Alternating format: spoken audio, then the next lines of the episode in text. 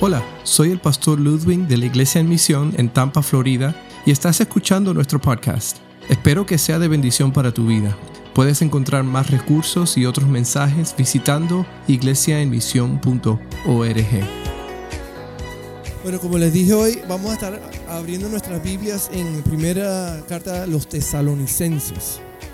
Y vamos a hablar de las marcas de una iglesia modelo. Y uh, sabes que para, para, generalmente cuando hablamos de, de, hijos, siempre hablamos de algún rasgo paternal o maternal que, que, muchas veces tienen, ¿no? Los que, los que conocen a mis hijos saben que, que mi hija es la copia de mi esposa.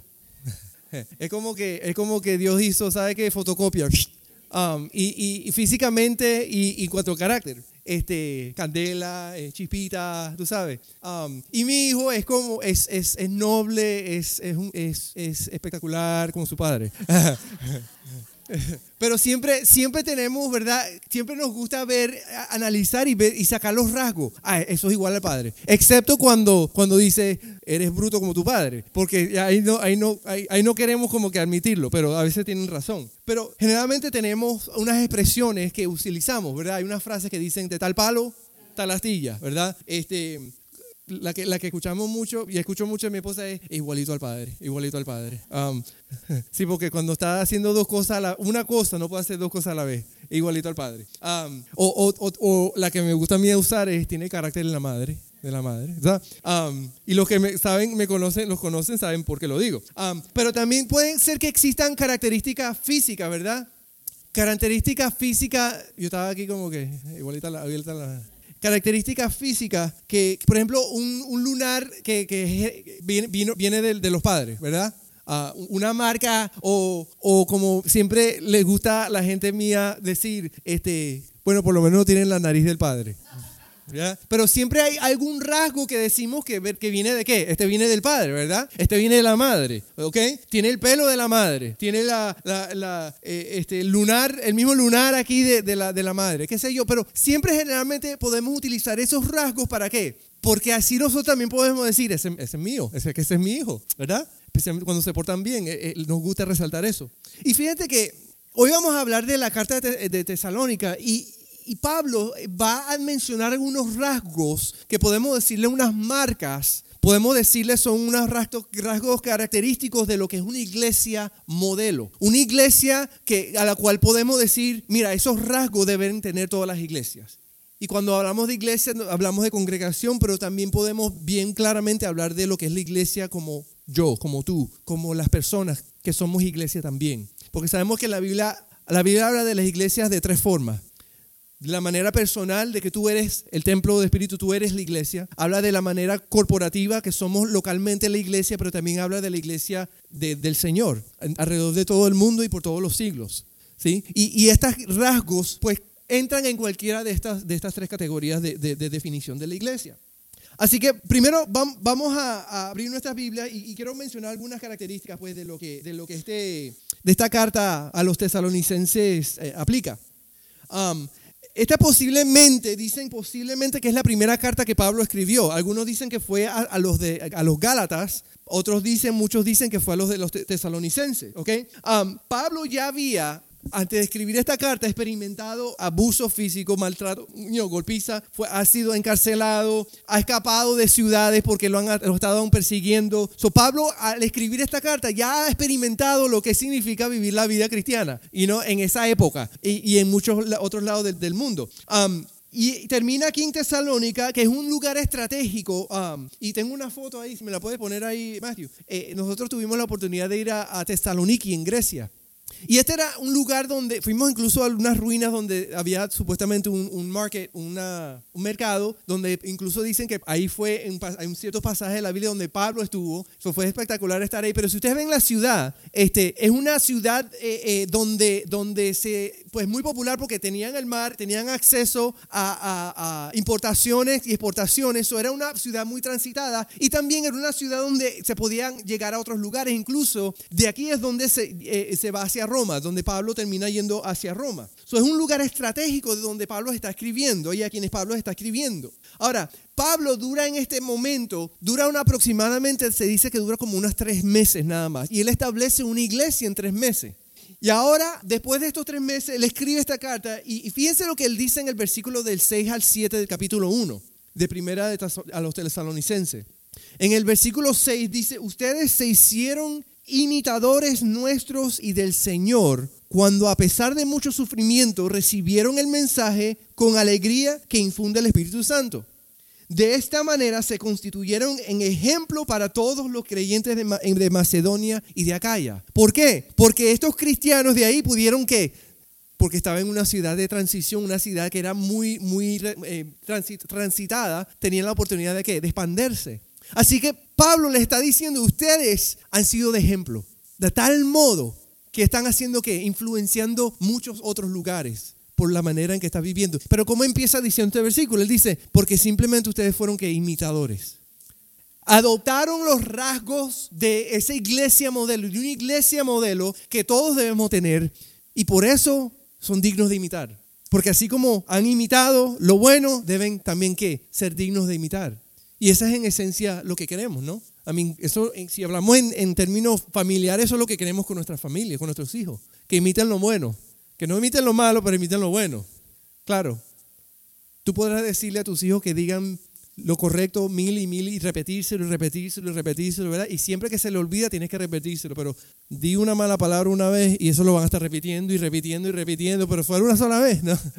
Porque lo difícil es fácil de imitar, pero lo, que es fácil, lo malo es fácil de imitar, pero lo bueno a veces eso es difícil de imitar, ¿verdad? O cuesta más para imitar. ¿Por qué? Porque ya empieza el problema de la naturaleza. Nuestra naturaleza está diciéndonos que es más fácil, lo más fácil voy y lo hago.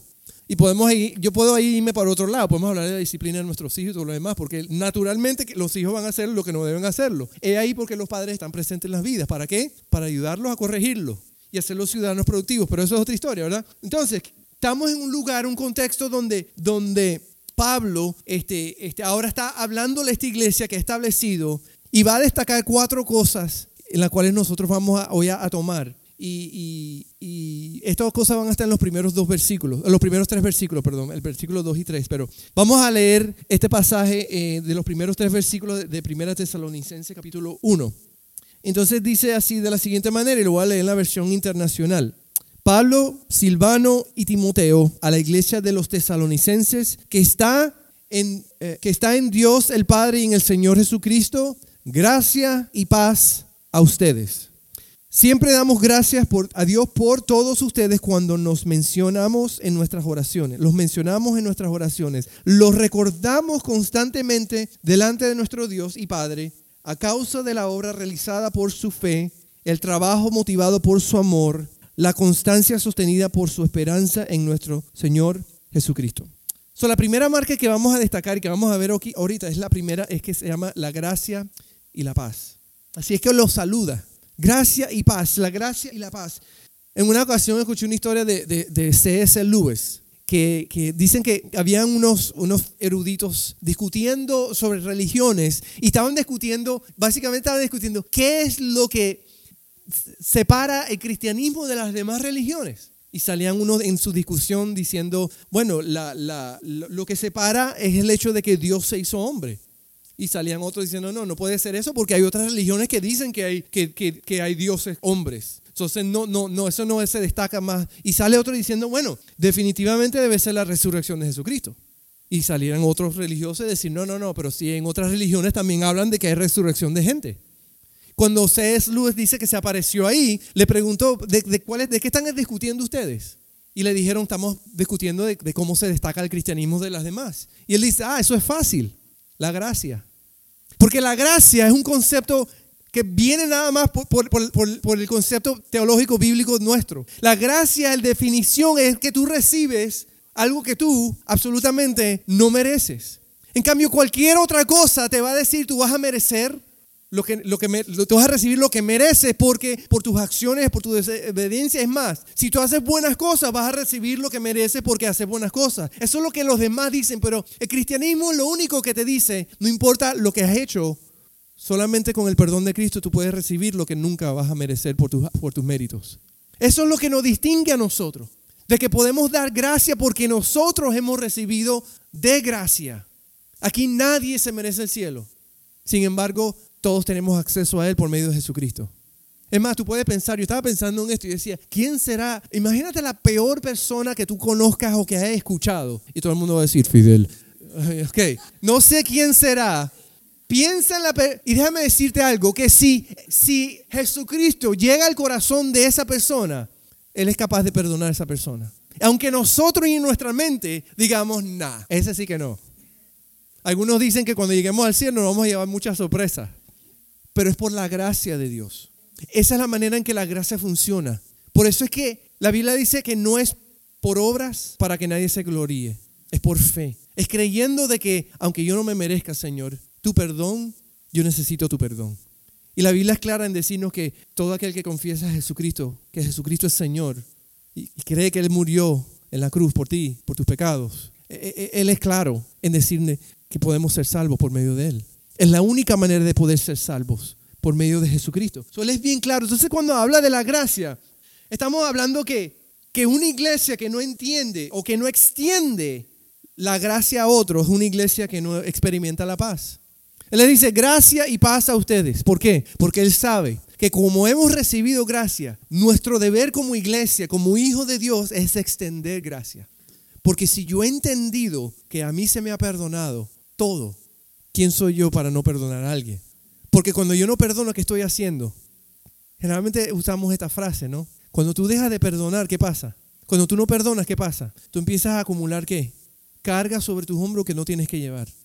Tú empiezas a cargar pesos que tú no tienes que estar llevando porque la Biblia nos dice, y es bien clara, perdona.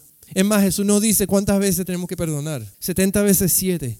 Y no es para que saques la calculadora, es, es diciendo cuántas veces sean necesarias. Porque Jesús sabe que cuando nosotros perdonamos, estamos quitándonos de nuestros hombros un peso que no tenemos que llevar. Y por eso es que no los dice. Se lo merecen, tal vez no se lo merezcan, pero tengo que hacerlo, es mi deber. Porque por gracia yo he recibido, por gracia yo debo que también perdonar a otros. Eso es algo que Dios nos manda a hacer y la iglesia está llamada a perdonar. La iglesia está llamada a dar de gracia. ¿Para qué? Para que emprendamos así vivir en paz. Porque sabes que sin gracia no podemos vivir en paz. Es imposible. Porque vas a cargar cosas encima que te van a atribuir, que te van a, molestar, te van a afectar. Por eso es que tenemos que dar de gracia. Tenemos que vivir y ser personas que viven bajo la gracia del Señor y dan esa y extienden esa gracia. Gracia entonces es recibir lo que no merecemos recibimos lo que no merecemos principalmente porque entendemos lo que Cristo hizo por nosotros. Pero pase saber que ya no somos enemigos de Dios. Ya nosotros sabemos que porque no hemos hecho nada para merecer su perdón, sabemos que nosotros ya no somos enemigos. Porque yo no he podido ser y nunca podré hacer nada para hacer la paz con Dios. Él fue el que hizo la paz conmigo en el momento que yo me arrepentí. Y esa es la clave que tenemos arrepentirnos delante de Dios que está dispuesto a perdonarnos y, así podemos entonces encontrar la paz.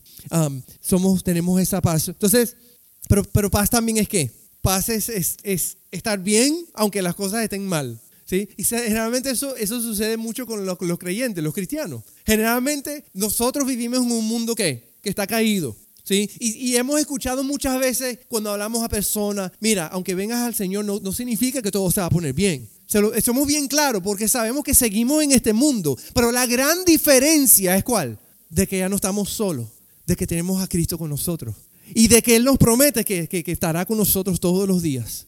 Que tenemos a su Espíritu Santo que nos ayuda cada día, que nos consuela, que nos carga cuando tiene que cargarnos y nos empuja cuando tiene que empujarnos. No estamos solos y esa es la gran diferencia. Por eso es que nosotros podemos vivir con gracia y podemos, Señor, también extender la gracia del Señor. So, él sigue diciendo en este versículo, después que dice gracia y paz a ustedes, él dice, siempre damos gracias a Dios por todos ustedes cuando los mencionamos en nuestras oraciones y los recordamos constantemente delante de Dios y Padre a causa de la obra realizada por su fe. Y esta es la segunda característica, la segunda marca que, que Pablo está resaltando de ellos. Primero es la gracia y la paz con la que ellos viven sus vidas. La segunda cosa es, la marca es la obra realizada por la fe. Ya hemos mencionado ahorita, ya mencioné que nosotros no somos salvos por obras. Y esto tenemos que tenerlo bien claro. No podemos hacer nada para ser salvos. Sin embargo, nuestras obras son resultado de nuestra fe. ¿sí? Porque somos salvos. Yo hago cosas. ¿Por qué? En gratitud al Señor. ¿Por qué? Porque puedo ahora. Porque entiendo que nada lo que haga me va a ganar el cielo porque ya Él me dio el cielo por su perdón, por su Hijo. Pero ahora mis acciones van a ser qué? Motivadas por esa fe que yo tengo en Él. Parte de nuestra vida, si nosotros no estamos sirviendo o no queremos o no buscamos servir a alguien, pues nosotros, la, vida no tiene mucho sentido. La vida no tiene mucho, mucho valor si no servimos a nuestros hijos, no servimos a nuestra esposa, no servimos a nuestros hogares, a nuestros vecinos, a nuestra gente en nuestro trabajo, en realidad la vida como que pierde un cierto sentido. Pero cuando estamos enfocados en servir a nuestro prójimo, amar a nuestro prójimo, pues nos damos cuenta de que, de que hay valor en eso. Eso nos llena. ¿sí? La iglesia primero está para servir a las personas. La iglesia está para servir al mundo. Cristo dijo, yo no he venido para ser servido, sino para servir. Y Él como nuestro capitán en jefe, con nuestro Señor, con nuestro dueño, pues pide que digamos lo mismo, que seamos imitadores de Él y que sirvamos a otros. Pero también servimos a, todos quienes Dios ponga en nuestro camino. Eso es lo que, lo que la Biblia dice nuestro prójimo. Nuestro prójimo es nada más y nada menos que decir tu próximo. Al que tengas al lado, que tenga una necesidad, Dios te ha puesto ahí para servirle. Por eso estás allí. So, tenemos ese rol y Pablo está exaltando a esta iglesia que tiene esta marca característica. ¿Por qué? Porque ellos han reconocido y han visto que ellos han actuado y sus obras realizadas han sido por, por la fe, porque ellos han entendido. El Señor hizo por nosotros lo imposible, pues tenemos que ahora en gratitud hacer lo que podamos por los demás. Si no hay selección de candidatos, aquí tú no dices, bueno, este sí voy a ayudar, a que no me cae muy bien, este no, este, este huele mal. Eh, no, la Biblia dice que no hay excepción de personas. Cualquier persona que Dios ponga a tu, a tu disposición. Y la otra cosa que nosotros no hacemos es que no buscamos retribución. Que también eso a veces es lo que se nos queda. Yo voy a ayudar y voy a ayudar. Y después digo, ¿sabes qué? Yo no voy a ayudar más. ¿Por qué? Porque, porque no es agradecido. Porque nunca me... No. Cuando hablamos de servir, cuando hablamos de obrar, hacer por fe, no lo estamos haciendo para recibir nada. Lo hacemos, lo, lo hacemos ¿por qué? Ya lo dijimos. Porque ya hemos recibido del Señor. Y esto es resultado de la fe. El servir y el obrar es resultado de que ya hemos sido transformados. Es más, yo lo pongo de esta manera. Nosotros obramos a causa de nuestra fe porque ahora está en nuestro ADN. Porque ahora, quienes somos nosotros en Cristo, ahora somos personas que en el ADN tenemos que el servir a otros, el obrar. Eso ya es algo que deben hacer de nosotros. Entonces, ¿qué vemos? Vemos entonces, les dice, primera característica, su gracia y paz. Segunda característica, obra realizada por la fe, pero la tercera característica, su trabajo motivado por su amor. Así mismo lo dice en el texto. Su trabajo motivado por su amor. Entonces no solo nuestra fe debe producir obras, sino que nuestro trabajo debe estar motivado por el, amor. Tenemos que estar motivados por el amor. Y, la simple razón que podemos decir es por cuál. ¿Quién nos amó primero? De, tal manera, porque de tal manera amó Dios al mundo. Hay un ejercicio que a veces se usaba que decían, quita el mundo, la palabra mundo y pon tu nombre allí. Para que recuerdes que, porque de tal manera Dios te amó a ti, que Él envió a su Hijo a morir en la cruz del Calvario. Y esa es la motivación que entonces tenemos que tener nosotros. Tenemos que recordar que Dios nos amó primero. Y, creo que reflexione un momento, ¿cómo Dios te ha amado a ti? Porque yo creo que nosotros, a la medida en que analizamos el amor que Dios tiene por nosotros, nos damos cuenta de que definitivamente Dios Dios tiene un amor incondicional por mí. Porque cuántas veces nos hemos metido la pata, a menos que yo sea el único. ¿eh? Todo, ¿verdad? Sin embargo, sabemos, porque su palabra declara que Él nos ama. Y es un amor incondicional, un amor que, que va más allá de nuestra comprensión. Porque está dispuesto a aguantarnos, a aguantarnos, pero nos sigue amando. Pero también es un amor paciente. Y eso es lo que define ese amor incondicional. Uno de los elementos es que Dios es paciente con sus hijos. I mean, uno de los mejores ejemplos yo creo que cuando uno ya es padre es que uno puede siempre hacer referencia como que cuando con sus hijos, ¿verdad? Porque uno no tiene que tener paciencia con sus hijos, ¿verdad? Especialmente cuando se vuelve adolescente, ¿verdad? Amén. ¿Sí? Yo no tengo adolescentes, yo trabajé con adolescentes. Y yo vi tantas, tantas caras de padres como que, oh my God, trágame tierra. Pero tenemos que tener paciencia. Siempre me recuerdo el ejemplo que escuché de una vez de, de un padre recién, que tuvo un recién nacido Y sabes que inicialmente al principio uno está súper emocionado, ¿verdad? Oh, soy papá, oh, sí, yo hacer lo que sea por mi hijo. Y, y sí, pasar la noche despierto con mi hijo, yo lo hago, ah, sí, porque yo soy el hombre. Ah, sí, pero al tercer mes tú estás, voy a matar a ese niño, voy a matarlo, ¿verdad? Al tercer mes tú estás, ay, este niño no se calla. Sin embargo, ¿qué sucede? Igual nos paramos, o igual se para la mamá, ¿y qué? Y va y le da su leche. ¿Tiene ganas de hacerlo? No, absolutamente no. Se acabaron las ganas. Se acabó esa pasión, ese amor, se acabó. Pero quedó el compromiso. Y por eso se hace, ¿verdad? Alguien dijo, eso es lo que es amor. Cuando ya se acabaron todas esas cosas y ese y ese y esas burbujitas y esas maripositas y todo lo demás y se, escaparon y ya no tienes ni ganas, pero de todas maneras lo hace, déjame decirte, eso se llama amor. Y cuando Pablo está diciéndole, lo felicito, le admiro su trabajo motivado por su amor, no está hablando de, de, simplemente todo ha sido bueno, qué lindo. No, está hablando de que aún en medio de la persecución, aún en medio del desgaste eh, físico, emocional, aún en medio de la tensión en la cual viven constantemente, ustedes de todas maneras se mueven motivados por el amor. A mí, ¿cuántos de nosotros hemos decidido, hemos podido alguna vez servir a alguien? Pero no hemos tenido la gana. No hemos tenido, no hemos, no hemos analizado en verdad cómo me va a convenir a mí. Y a veces eso es lo que termina siendo nuestro servicio, termina siendo simplemente las obras. Si tengo el tiempo, si tengo la economía, si me queda cerca, entonces voy a servir, voy a amar a alguien. Y Pablo dice, no, el, el amor de ustedes es un amor genuino. ¿Por qué? Porque a pesar de todo lo que ustedes han pasado, su amor es digno de imitar. Su trabajo en amor es digno de imitar. Y esa es una característica de una iglesia modelo, que entiende que no es que tengo que hacerlo, es que quiero hacerlo, es mi deber, cueste lo que cueste. Yo les hablé una vez la frase de María Teresa de Calcuta que decía, ama hasta que duela y después ama más. ¿Y por qué entonces nosotros lo hacemos? Porque Él nos amó primero. Y su amor es un amor de oportunidades, un amor sacrificial. Así que lo hacemos porque Él nos amó, pero también lo hacemos porque Dios nos manda amar. Jesucristo fue bien claro, Él dice, ama a tu prójimo.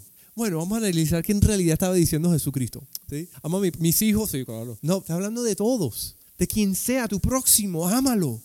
Ámalo. ¿Cómo podemos amarlo? Pues siendo pacientes con la persona, dando la otra mejilla. Un amor sacrificial, un amor que comprende, que, a veces lo único que toma, y esto es algo que, yo creo que a medida que mis hijos están creciendo más, más estamos como que tratando de inculcar en ellos cuando van a las escuelas, en su lo que sea, que eh, comprendan un poquito de dónde viene aquel muchacho que es cansón. Porque en muchos casos de estos niños que tienen, son problemáticos son niños que están sufriendo en sus hogares. Y lo que hacen en la escuela es simplemente expresar de alguna manera lo, lo que están doliendo. Y a veces hay que enseñarle a nuestros hijos a que ellos tengan un poquito de comprensión con ellos porque nosotros no sabemos que, tal vez están sufriendo en sus hogares. Y no tienen ninguna otra manera de soltar lo que tienen, sino que molestando a los niños, pegándole a otros, qué sé yo. So, tenemos que tener comprensión y tenemos que amar con, comprensión. Tenemos que amar, yo creo que siempre recuerdo esta expresión de, de Rick Warren, que él decía, ¿cómo demuestras el amor? Pues pasando tiempo con alguien. No comprándole cosas, no, no, no, pasando tiempo con alguien tú demuestras que lo amas, porque estás allí. Generalmente vemos historias y sabemos de historias de padres que, que toda una vida están trabajando y trabajando, pero le compran todo lo que los niños necesitan. Y después los niños crecen y odian a sus padres. Y papá dice, pero ¿por qué si te di todo? Porque no conocen a ese extraño, a ese señor. Saben que venía todo, se les, se les daba, pero no tenían lo que les faltaba. Un papá, alguien allí, físicamente. Así que tenemos que amar también así a las personas, con tiempo. Y esa es una característica importante de lo que es una iglesia. Tenemos que hacer las cosas y trabajar en amor. Y lo último que él menciona es, es la marca de la constancia sostenida por la esperanza. En esta carta a los tesalonicenses, si usted ha tenido la oportunidad de leer, algo que resalta es que Pablo siempre ha tratado de, de, de hablar mucho sobre la segunda venida de Cristo en esta carta. Y la razón por la cual él habla mucho de la segunda es porque eso, eso es lo que a la iglesia le da, ¿qué? Esperanza de que un día, déjame decirte, estás pasando dificultad, un día esto va a terminar. Esa es la esperanza que tenemos nosotros. Un día cielos y tierras pasarán y el Señor vendrá. Su palabra no pasará. Esa es la promesa que el Señor nos ha dejado. No nos dice cuándo, pero no dice que viene. Y esa es la esperanza que nosotros tenemos como iglesia. Sea que lleguemos a, ancianos y no veamos su venida, pues ¿qué es lo peor que va a pasar? Pues que dejemos de respirar, pero lo mejor va a ser que, que ahora vamos a estar en su presencia. Pero mientras tanto, la esperanza está en que Él dice que un día va a regresar. Y esa es la esperanza de la iglesia. Y esa esperanza es lo que nos da constancia para seguir todos los días en lo que Dios nos ha mandado a hacer. Eso primero, nuestra esperanza debe estar en Cristo y solamente en Cristo. Esperanza en cualquier otra cosa es vana, es vanidad. Esperanza en un programa religioso los domingos es vanidad. Esperanza en un tremendo concierto cristiano es vanidad. Esperanza en cualquier cosa hecha por el ser humano es vanidad. La, única esperanza nuestra debe estar descansando en Jesucristo en la persona de Él, en una relación íntima y personal con Él. Porque si creemos que el concepto de ir a la iglesia es lo que nos va a llenar, lo que nos da esperanza, estás equivocado. La esperanza está en Jesucristo cuando tú todos los días te levantas y pasas tiempo con Él. Y durante el día tú pasas tiempo con Él. Y tú estudias su palabra. Y tú, lees, y tú hablas con Él. Y oras con Él. Y Él te habla a ti. Esa es la relación y eso es lo que te debe dar esperanza todos los días a ti. Él, esta relación. Estaba ayer viendo, yo, yo me desconecté de las redes sociales desde, el principio del año en realidad. Y aunque anoche me conecté una vez. Estaba viendo una pelea y no me gustó el resultado porque perdió Romero y puse un tweet, no me gustó y lo pagué. Um, pero eh, eh, um, tampoco, ¿verdad? Vieron la pelea. entonces, pero me, me, me encontré una, dos un artículo y después otro artículo mientras leía el primero de un líder de estos de Hillsong, que fue un líder de, que, canta, que cantaba con el grupo de Hillsong por muchos años. Marty Sampson se llamaba, o se llama, perdón, todavía vivo, no lo maté ya. Um, y en el artículo, él puso en su cuenta de Instagram o lo que sea, puso su cuenta de que él había perdido su fe. Y, de, y básicamente está hablando de que este muchacho ya no es cristiano como era antes. Después de que ha servido como líder de adoración de una de las iglesias más, más impactantes de, de estos tiempos donde han vendido millones de, discos y canciones y él ha cantado en todos esos, y, pero ahora ha perdido su fe. ¿sí? Um, otro que vi fue un, un, pastor famoso que él fue famoso porque él escribió un libro que se llamaba I Kiss Dating Goodbye. Yo besé el, el noviazgo, boté el noviazgo, porque él hablaba más del concepto bíblico del courtship, de, de tener cortejo ¿no? entre dos personas. Um, y pues él, fue pastor de una iglesia, mega iglesia bautista y todo lo demás. Escribió libros y libros, pero ahora salió diciendo que, que él estaba equivocado. De que todo lo que habló él se disculpaba porque el movimiento este de, de, de, homosexual y todo lo demás, LGBT, le disculpó con ellos porque todo lo que él enseñó, él siente que no era lo correcto hoy día, algo así. Y su fe, pues. Y estaba leyendo estos dos artículos y yo decía, y yo me ponía a pensar, wow, ¿Qué dice la Biblia en cuanto a esto? Y me puse a averiguar y, me encontré un artículo del, presidente del Seminario Teológico Bautista de, de, Louisville. Y él escribió un artículo sobre esto, pues. Y mencionó unos versículos que, salen a la, brotan a la mente. Básicamente, en muchos casos, muchas personas asimilan una cultura religiosa, y, pero nunca tienen una fe. O tienen una fe en cosas que no deben tener fe. Muchas veces la fe está en en, que estamos haciendo unos tremendos eventos o nuestra popularidad ha crecido, o nuestra música es impactante, o nuestra X y Y, pueden ser muchas cosas muy buenas, pero con tal la fe, si no está en Cristo, si tu esperanza no está en Cristo, pues no importa lo bueno y lo mucho que tú hagas para Él, todo es vano. Y esa es la gran diferencia, y eso es lo que tenemos que nosotros entender. Si nuestra fe no está puesta en la persona de Jesucristo, pues de nada te sirve lo demás. Tú puedes considerar todo lo demás, como Pablo decía, basura. ¿Por qué? Porque nada de eso te va a dar la esperanza que solamente Cristo te puede dar. Nada puede llenar el vacío en tu vida que solamente Cristo puede llenar.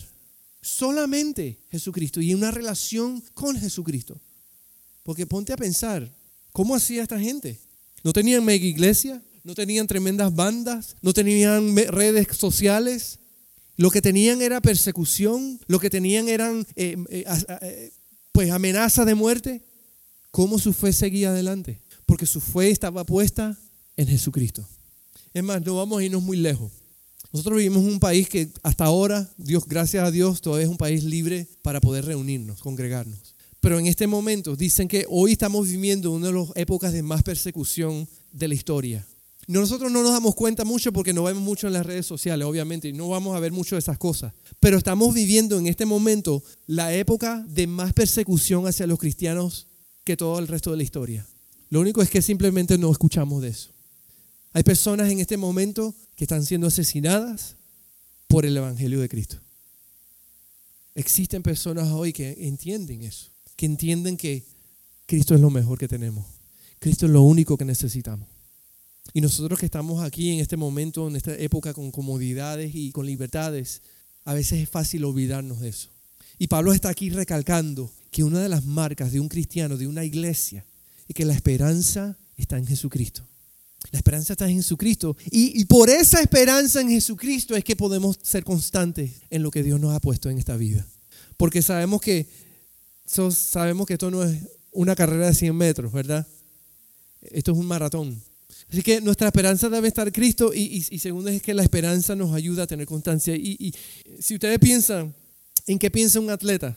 Un atleta no, no está pensando en, en, lo difícil que va a ser la carrera, el atleta está pensando en qué? En que yo quiero ganar, yo quiero la corona, yo quiero llegar primero, yo quiero la meta. ¿Sí? Un, soldado, un soldado está pensando en qué? Yo tengo que hacer lo que tenga que hacer porque yo quiero llegar a casa a mi familia.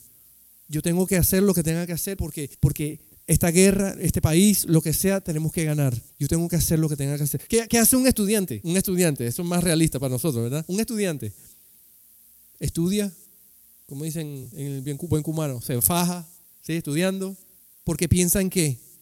yo me voy a graduar, yo voy a obtener ese título. Ese es mi sueño, esa es la meta, ¿sí?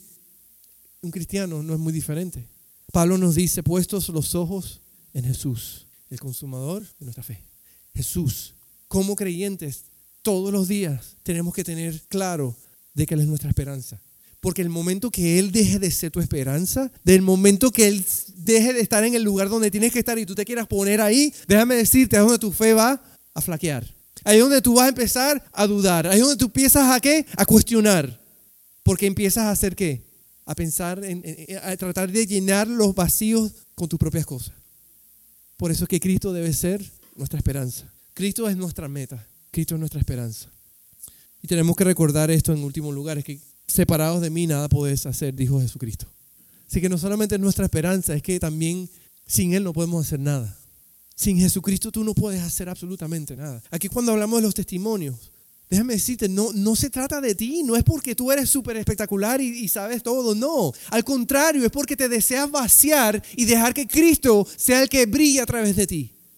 Y eso es lo único que Dios nos pide de nosotros. Dejar que Él nos use como Él quiere usarnos. Por varias semanas hemos, hemos utilizado la frase quítate del camino. Porque Dios quiere hacer su voluntad a través de cada uno de nosotros. El problema es que nosotros nos metemos en el lugar y decimos, Señor Dios, yo estoy muy ocupado. O Señor Dios, sabes que ah, lamentablemente en estos momentos no estoy en disposición. Y Dios sigue ahí esperando por nosotros, porque somos sus hijos. Pero tenemos que entender entonces que separarnos o quitarnos del camino es recordar que sin Él no podemos hacer nada. Por eso Él es nuestra esperanza, por eso podemos ser constantes, porque sin Él no, no podemos lograr nada para Él. Tú podrás hacer muchas cosas para Él, pero si Cristo no es el centro, si Cristo es nuestra esperanza, todo es vano, no sirve. Hecho por los hombres. Y esto significa que de que tú y yo necesitamos una relación con el Señor, una relación personal. Es un poco extraño a veces pensar en una relación con Cristo, porque Cristo no está aquí físicamente, yo no puedo hablarlo, yo no puedo verlo, pero la Biblia nos dice que esa es la manera en que debemos vivir la vida, todos los días en una relación. Una relación en la cual nosotros podemos conocerle, conocer al Señor, porque en su palabra esto es su revelación, esto es la manera en que Jesús se revela a nosotros, como Dios se reveló a nosotros. Y aquí dice, esta palabra es la que la única que nos transforma. La única cosa que puede transformar tu vida se encuentra aquí y es la palabra de Dios. Y por ahí empezamos, cuando empezamos a buscarlo a Él en su palabra. Y Él empieza entonces, ¿qué? Por medio de su espíritu empieza, ¿qué? A hablarnos a través de su palabra porque después nos vamos a encontrar en la cola de Starbucks, porque yo sé que todo aquí toman Starbucks, con una persona necesitada. Y el Espíritu Santo te va a decir, ¿te acuerdas cuando leíste, ama a tu prójimo? Sí. Esta persona parece que no tiene dinero porque no le ayuda. Eh, bueno, sabes, Señor, en este momento estoy económicamente. Quítate del camino. Quítate del camino y sé luz y sal y deja que Él haga lo que Él quiera hacer para que veas lo que es capaz de hacer. Porque Él ama a ese 1% que está afuera perdido. Esa oveja perdida. Dios la amó tanto que envió a su Hijo a morir por ellos. Y ahora nos ha dado el Espíritu Santo para que su iglesia salga afuera y ame a esas personas. Y les demuestra que Cristo es lo único que necesitan. Y que no lo saben, pero lo necesitan. Así que recuerda que separados de Él no podemos hacer nada. Recuerda que esto es una relación. Recuerda que el éxito no se mide por tus obras, sino por su presencia en ti. Esa es la manera en que tú vas a saber si eres exitoso. A medida que tú te acerques más, que camines más con Dios, ahí está, ahí está nuestro éxito. Porque entonces ahí vamos a aprender a hacer qué. Un pastor escucha, o una oveja, perdón, escucha a su pastor. Y puede distinguir entre cualquier otra voz, porque reconoce la voz de su pastor. ¿Cómo sabe eso? Porque el pastor pasa tiempo con sus ovejas, pasa tiempo con sus ovejas, al punto que saben y conocen su nombre. Nuestra meta es Cristo. Nuestra meta es Cristo y no los momentos de éxito temporal. Nuestra meta es Él. Y eso no podemos quitarlo de, enfrente. No podemos olvidarnos de esa realidad, de que Cristo es nuestra meta. Yo no sé cuál es tu expectativa en, este caminar de, la iglesia de la religión, de cristianos. yo lo único que te puedo decir es que si Cristo no es tu meta, si Cristo no es lo que estás buscando, vas a estar buscando por mucho tiempo en otras cosas. Y solamente hasta que consigas a Jesucristo es que te vas a dar cuenta que es todo lo que necesitas y todo lo que has estado buscando.